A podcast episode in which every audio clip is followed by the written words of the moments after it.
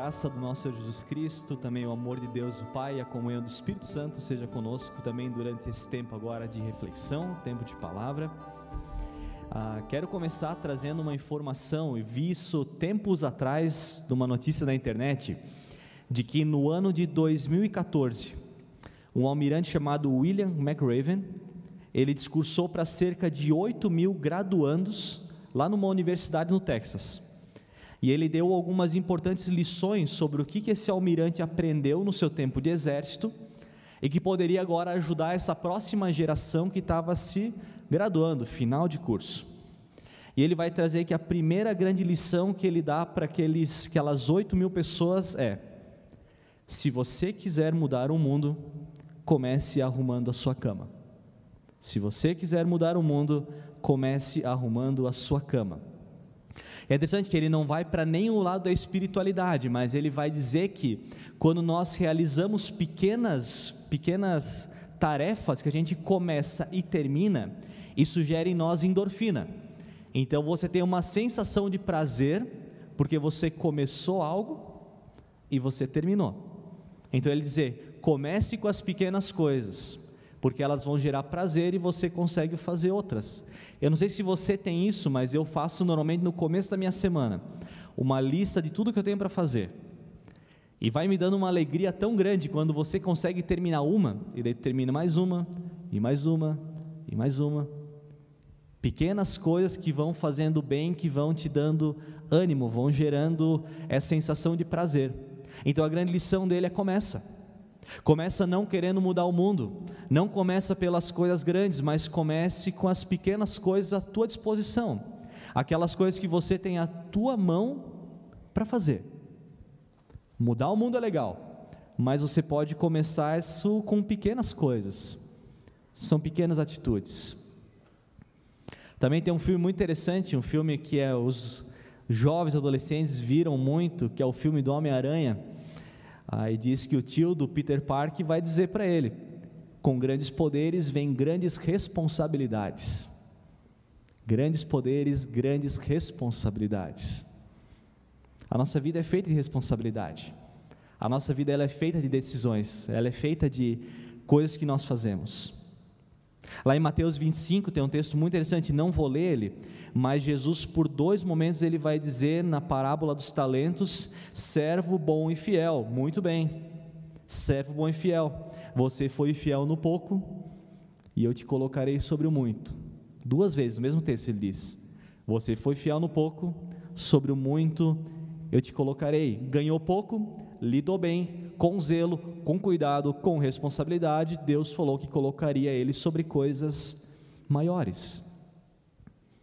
Então, a minha grande questão é uma pergunta para mim, quem sabe para todos nós, é como nós temos conduzido a nossa vida, diante das decisões que nós temos que tomar, diante das responsabilidades que cada um de nós tem, como nós temos conduzido a nossa jornada, trabalho, família, relacionamentos em geral, própria igreja. Como nós temos conduzido essa nossa trajetória? Tem gente que espera a vida acontecer de braços cruzados. Sabe aquela pessoa que acha que num passe de mágica tudo vai cair do céu e tudo vai melhorar e tudo vai ficar bom e tudo vai se resolver? Eu que lido muito com adolescente aqui na Redentor, tem um monte aí que não estuda para a prova e fica orando para Deus abençoar a prova, né? Mas eu digo, tá bom, Deus pode abençoar, mas vai estudar também. Vai estudar. Tem um pessoal que fica procurando trabalho, diz, ah, eu estou esperando Deus abrir uma porta de um trabalho, mas nunca mandou um currículo. Deus vai me dar um emprego na hora certa, no tempo do Senhor. Gente que espera a vida acontecer de braços cruzados. Será que nós temos sido fiel naquilo que Deus tem colocado nas nossas mãos? Como nós temos posicionado com a nossa vida? Como a gente tem conduzido cada dia que nós temos? Quais decisões e ações nós temos tomado? Ou nós também nos tornamos pessoas que esperam tudo acontecer e torce para tudo dar certo no fim das contas? Tem um texto que eu li tempos atrás, eu quero compartilhar ele com você nesse tempo de culto, lá de Romanos que é um texto que muito me inquietou e me inquieta até hoje. Então, quando aproveito os cultos para trazer tudo aquilo que me inquieta, e vou compartilhando com você e também oro para que isso também ecoe no teu coração como ecoou no meu. Um texto lá de Romanos, no capítulo 2, texto muito especial do versículo 17 em diante. Eu vou ler ele em duas partes. Eu vou começar lendo logo no versículo 17 da NVI, onde vai ser dito o título que a NVI coloca: Os judeus e a lei. Ora, você leva o nome de judeu, apoia-se na lei e orgulha-se de Deus. Você conhece a vontade de Deus e aprova o que é superior, porque foi instruído pela lei. Você está convencido que é guia de cegos, luz para os que estão em trevas, instrutor de insensatos, mestre de crianças, porque tem na lei a expressão do conhecimento e da verdade. Até aqui primeiro vou ler, depois eu continuo. Então, só para a gente se localizar um pouco, existe um público-alvo aqui nesse texto, ah, que são esses cristãos que estão reunidos nessa localidade chamada Roma. E aqui especificamente, agora Jesus vai tratar com os judeus que estão aqui reunidos, ah, com algumas palavras que são bem duras depois, e talvez a gente poderia olhar e dizer: bom, mas se é para aquela turma que está em Roma, se é para aqueles judeus, então não é para nós. Ah, quero te lembrar que tem textos bíblicos que eles são atemporais, eles falam para todos os tempos e realidades. Esse é um texto ah, que você vai entender um pouco mais depois o porquê que ele faz tanto sentido também para nós. Mas o texto bíblico ele não ficou preso numa limitação de espaço-tempo, mas ele continua ecoando e transformando gerações e transforma também a nossa. E tem um detalhe interessante logo nesse começo, porque o texto vai dizer que ali há pessoas que conhecem a lei de Deus, conhecem a Escritura, aprovam aquilo que é superior. Então, tem pessoas que conhecem muito de palavra, conhecem da Escritura, conhecem muito bem o que é certo e errado. Eles sabem. Conhecem biblicamente, eles conhecem a lei de Deus, não é a lei dos homens, é a lei de Deus, sabem. São profundos conhecedores daquilo que é certo e errado biblicamente. Que o texto, inclusive, vai dizer que eles se consideram guias de pessoas, guias para as crianças, luz para aqueles que estão em trevas instrutores para os insensatos. Então são pessoas que conhecem a lei, conhecem o certo e errado e começam a ensinar outros. Isso é algo muito bom. A gente poder transmitir conhecimento, aquilo que nós sabemos, certo e errado, a gente transmite. É o que eu faço com minhas filhas, por exemplo, eu transmito aquilo que eu creio. Ah, é o que a gente faz, vocês fazem com netos, com filhos, todos nós fazemos. Você transmite aquilo que é certo e errado. E eles fazem isso baseados na própria palavra. Então nós temos um povo aqui que conhece, não é um povo ignorante com relação às Escrituras. E eu me pergunto: será que nós conhecemos as Escrituras? Será que nós temos conhecimento da palavra do próprio Deus? Será que é na palavra de Deus que nós temos procurado e a gente tem baseado a nossa vida para conduzir não só a nossa vida, mas ser luz também para as outras pessoas? Será que nós temos conhecimento de Bíblia? Bíblia, palavra. Será que nós temos buscado nos nutrir no Evangelho, na palavra de Cristo? Na Escritura que está disponível para nós, para você e para mim? Aquele povo conhecia e será que nós conhecemos? Será que a Escritura tem sido usada por nós como balizador de certo e errado? Não o que o mundo diz, não o que os outros acham ou querem, mas realmente tomar a Escritura como norteadora da nossa trajetória. Palavra, conhecimento e prática. Conhecimento da palavra é essencial para nós como comunidade. É essencial quando nós falamos sobre como nós conduzimos a nossa vida, porque ela nos ensina, ela nos exorta, nos anima, nos direciona. Quando nós conhecemos a palavra, não é a gente conhecer uma história, mas a Bíblia fala da real história da humanidade. Ela é a história da humanidade, não é uma história, mas é a grande história da humanidade. Então, o nosso primeiro grande passo deveria ser conhecer a palavra. Palavra. Simples, disponível para todos nós. Em linguagem, inclusive com Bíblia. Existe Bíblia para crianças hoje. Com uma linguagem para crianças. Então a turma não pode nem dizer assim, ah, mas a Bíblia é difícil de entender. Não é não. não. Dá para entender sim quando a gente quer. Lá em Romanos, Paulo vai dizer: Como, pois, invocarão aquele em quem não creram? E como crerão naquele que não ouviram falar? E como ouvirão se não há quem pregue? Como iremos crer se nós não conhecemos palavra? Como nós iremos conduzir nossa vida debaixo da palavra se nós não conhecemos a palavra? É essencial. Aquele povo conhecia, mas mas surge um problema. Versículo continua o texto bíblico, versículo 21. Então, depois daqueles vários elogios, conhecem a lei, conhecem o caminho. E o texto continua: "E então, você que ensina os outros, não ensina a si mesmo? E então, você que ensina os outros, não ensina a si mesmo? Você que prega contra o furto, furta? Você que diz que não se deve adulterar, adultera? Você que detesta ídolos, rouba-lhes os templos? Você que se orgulha da lei, desonra a Deus, desobedecendo a lei? Pois, como está escrito, o nome de Deus é blasfemado entre os gentios por causa de vocês.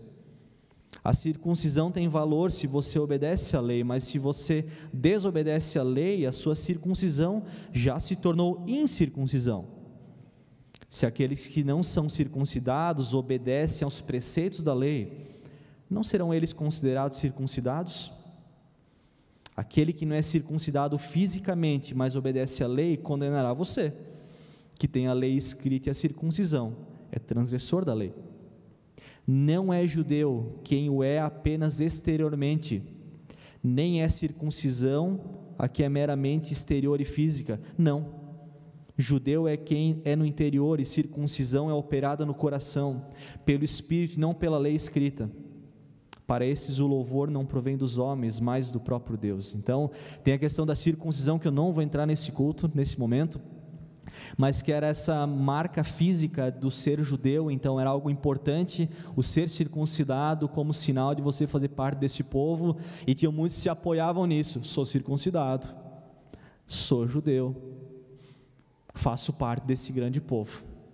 Então, depois dos vários elogios que eles recebem por conhecerem a lei, Paulo vai ser extremamente duro e na minha na tradução do Aislan vai ficar assim: Uau, parabéns. E agora, por que não começa em você? Conhece tudo de lei, conhece tudo de como conduzir a vida, então começa contigo, começa comigo. Sabe, somente conhecimento pode gerar em nós transformação, conhecer palavra, gera transformação, mas quando ela não se torna prática, quando ela não ela não repousa no coração como palavra do próprio Deus, pode se tornar soberba onde a gente se torna especialista em apontar o dedo para os outros, mas a gente esquece que a transformação ela deveria vir primeiramente de nós. Ser judeu não era suficiente. Ser judeu para Jesus, Paulo vai dizer judeu, pá, tem um monte. Conhecer um monte também não é a chave.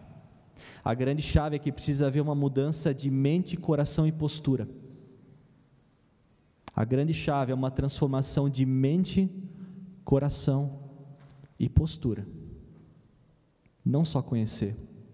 Paulo vai dizer: judeu é aquele que é no coração, não no fisicamente, não no rótulo, não na sua história. Paulo ele vai criticar essa caminhada rasa, superficial e frágil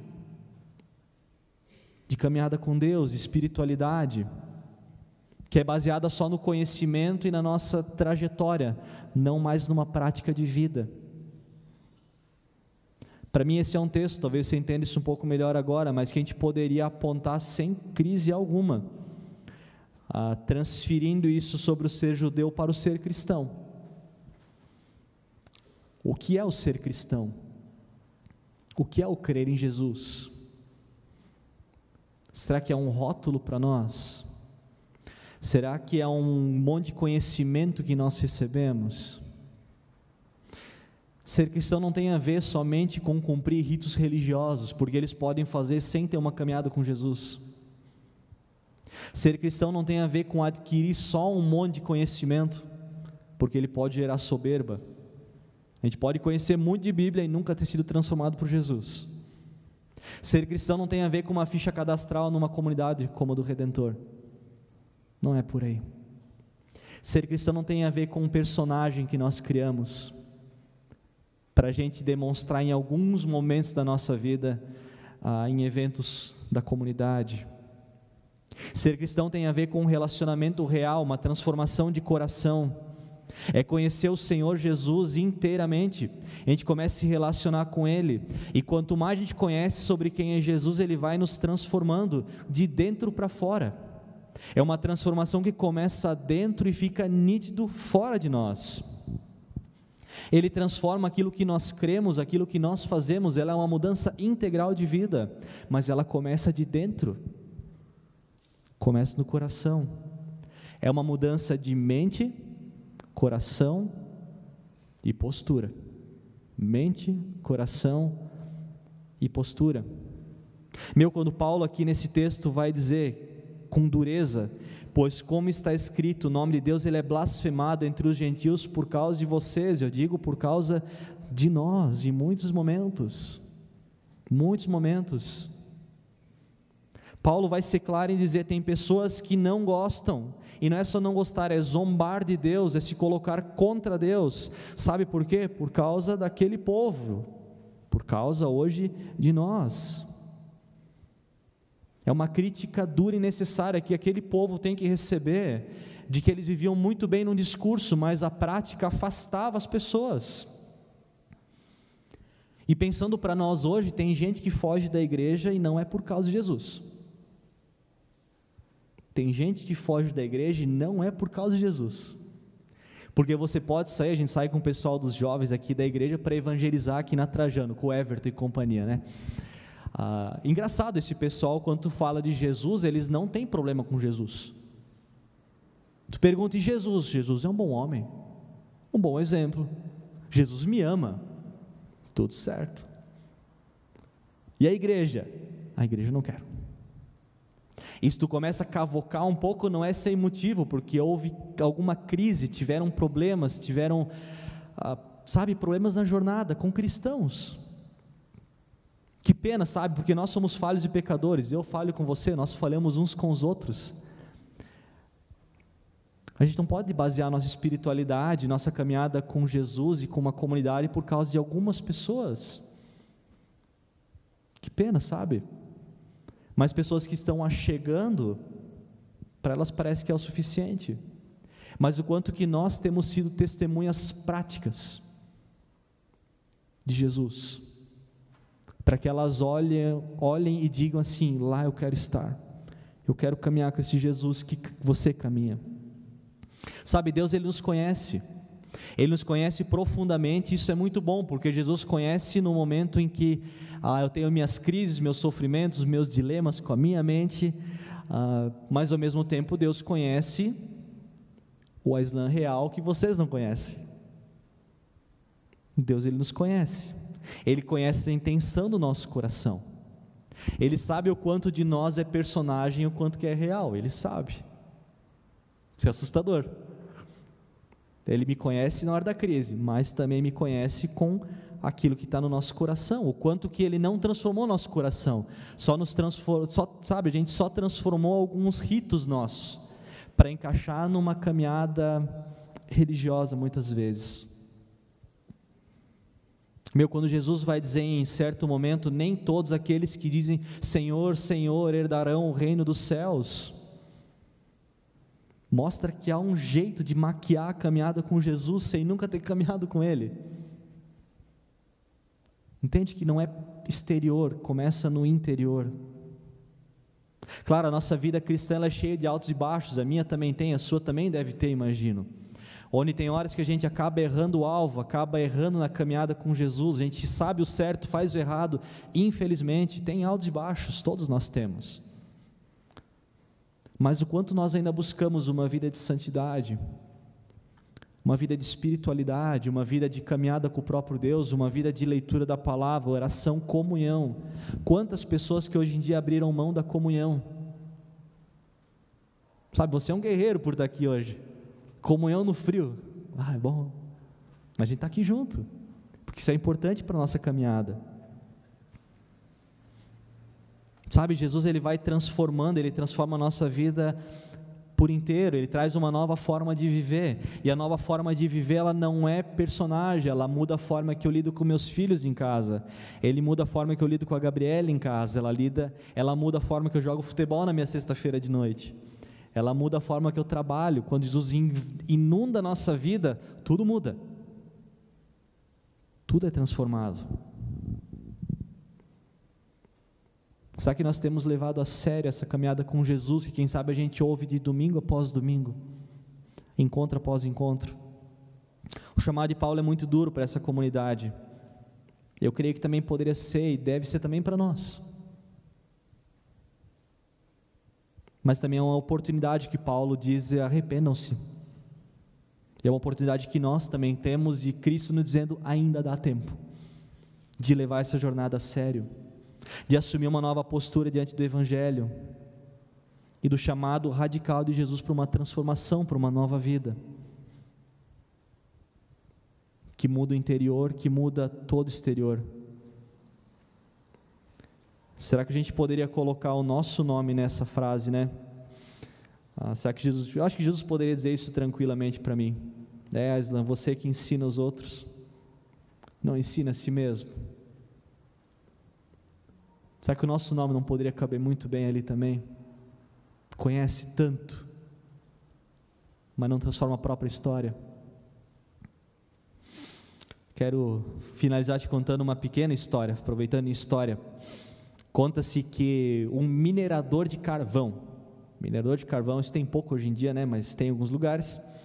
Ah, e era um homem com uma vida totalmente promíscua ah, vivia uma sexualidade fora do casamento, uma bagunça total, quando ia trabalhar, saía para os lugares que ele não deveria ir, ah, se perdendo na sua vida com bebedeira, com festa.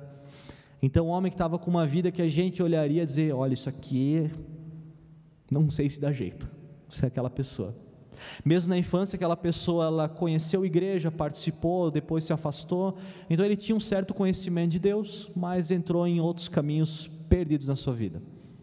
Aconteceu que certo dia, ele indo para a cidade, ele foi abordado na rua. Uma pessoa parou ele naquele jeito simples, curto e direto, uma pessoa evangelizou ele.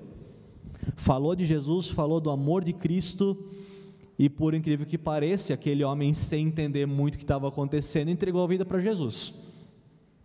Entregou a vida, alguma coisa aconteceu, ah, e aquele homem ele começa a ter vontade para a igreja, ele começa a ir para a igreja meio bagunçado, mas começa a ir para a igreja, começa a participar. Só que quando ele volta para o trabalho a cada dia começa a ter um problema, porque os amigos do trabalho começam a achar graça naquilo. Aquele cara não podia mudar. Aquilo tudo que ele fazia, não, não pode ser. Um deles pergunta para ele, o nome dele era Carlos: Carlos, você acredita que Jesus transformou água em vinho naquela festa que é relatada na Bíblia? Você acredita mesmo que é verdade? E o Carlos respondeu: Olha, eu não sei se Jesus realmente transformou água em vinho naquela casa. Eu não sei. Mas eu sei que na minha casa transformou cachaça em comida na minha mesa. Isso eu sei. Não era um discurso, era uma transformação real.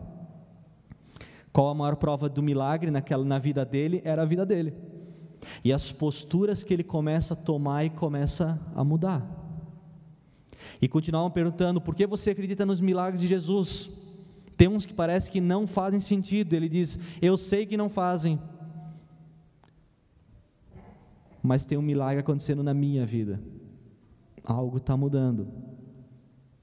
Bom, para piorar um pouco a situação, eles chegam para aquela mulher, a mulher dele começa a perguntar se aquilo tudo era real mesmo ou não, né?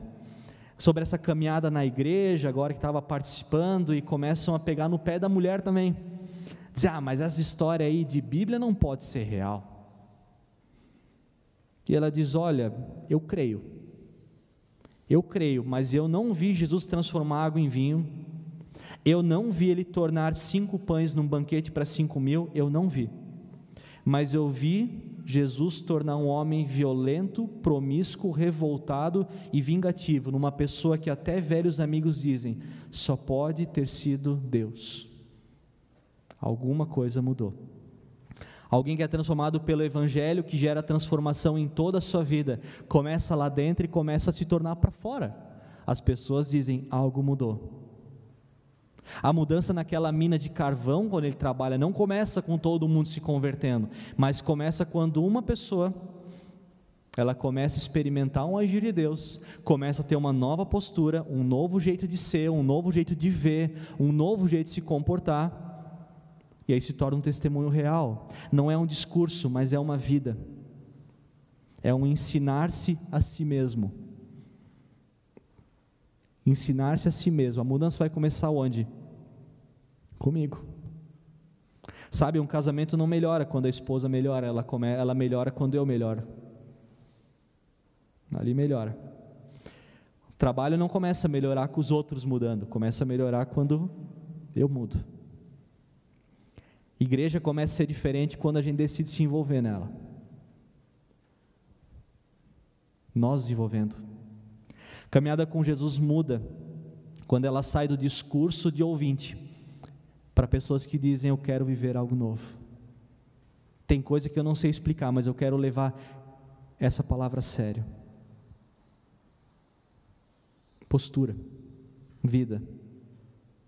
A mudança ela tem ordem lógica. Eu vou finalizando por aqui. Primeira coisa, você precisa ser alcançado por Jesus. Essa é a chave. Sem Jesus, sem Jesus transformando o nosso coração e mente, não adianta ir para a prática, porque ela é só prática sem fundamento. Primeiro papel, nós precisamos ser transformados por Jesus, e quem faz isso é Ele, é milagre. Então que Deus faça um milagre na tua vida e na minha vida porque isso só Ele pode fazer. Comece com Jesus. Segundo passo, para mim, é a gente parar de culpar o mundo e todo mundo. Parar com esse vitimismo de jogar culpa para os outros. Para com esse negócio. E o terceiro é assumir o nosso papel. Como diria aquele, ah, aquele senhor do exército, começa arrumando a cama. O que, que nós podemos fazer em pequenas coisas hoje? Colocar em prática essa palavra que nós ouvimos de Deus a cada domingo. Eu não sei, a gente nunca sabe exatamente como vai ser o louvor dos cultos, o que, que vai acontecer em todos eles. Mas uma coisa que eu te garanto é: você vai vir aqui e vai ouvir da palavra, porque ela é transformadora e muda a nossa vida. Então, começar a colocar em prática, dizer: Isso aqui eu quero mudar a partir de hoje, baseado na palavra, para que nós vivamos de maneira digna ao chamado que nós recebemos. Comece em nós. Não é só aprender, é começar a viver. Que comece em nós. 2 Timóteo termina dizendo: Pois Deus não nos deu um espírito de covardia, mas de poder, de amor e de equilíbrio.